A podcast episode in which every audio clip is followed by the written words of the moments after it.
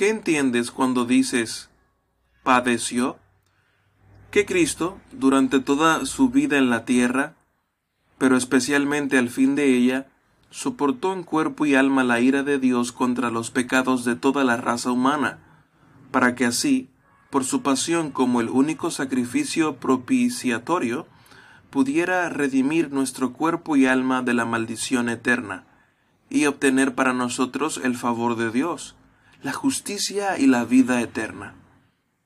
¿Por qué padeció bajo Poncio Pilato?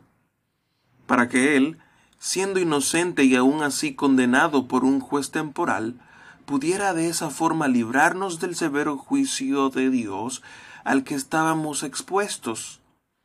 ¿Tiene alguna importancia que Él haya sido crucificado y que no haya muerto de otra manera? Sí, la tiene. Porque por eso estoy seguro de que Él tomó sobre sí la maldición que estaba sobre mí, pues la muerte de cruz estaba maldita por Dios.